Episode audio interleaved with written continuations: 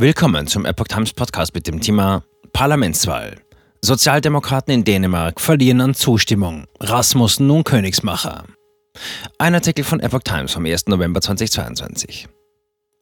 Bei der Parlamentswahl in Dänemark haben die Sozialdemokraten von Ministerpräsidentin Mette Frederiksen laut einer Prognose an Zustimmung verloren, werden aber erneut mit Abstand stärkste Kraft.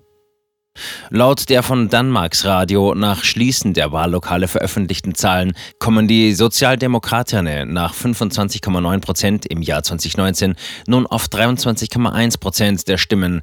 In den Umfragen waren sie zwischen 24 und knapp 29 Prozent gesehen worden.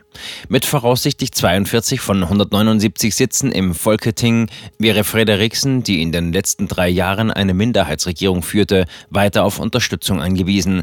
Die bisherigen Sympathisanten reichen dafür aber nicht mehr aus.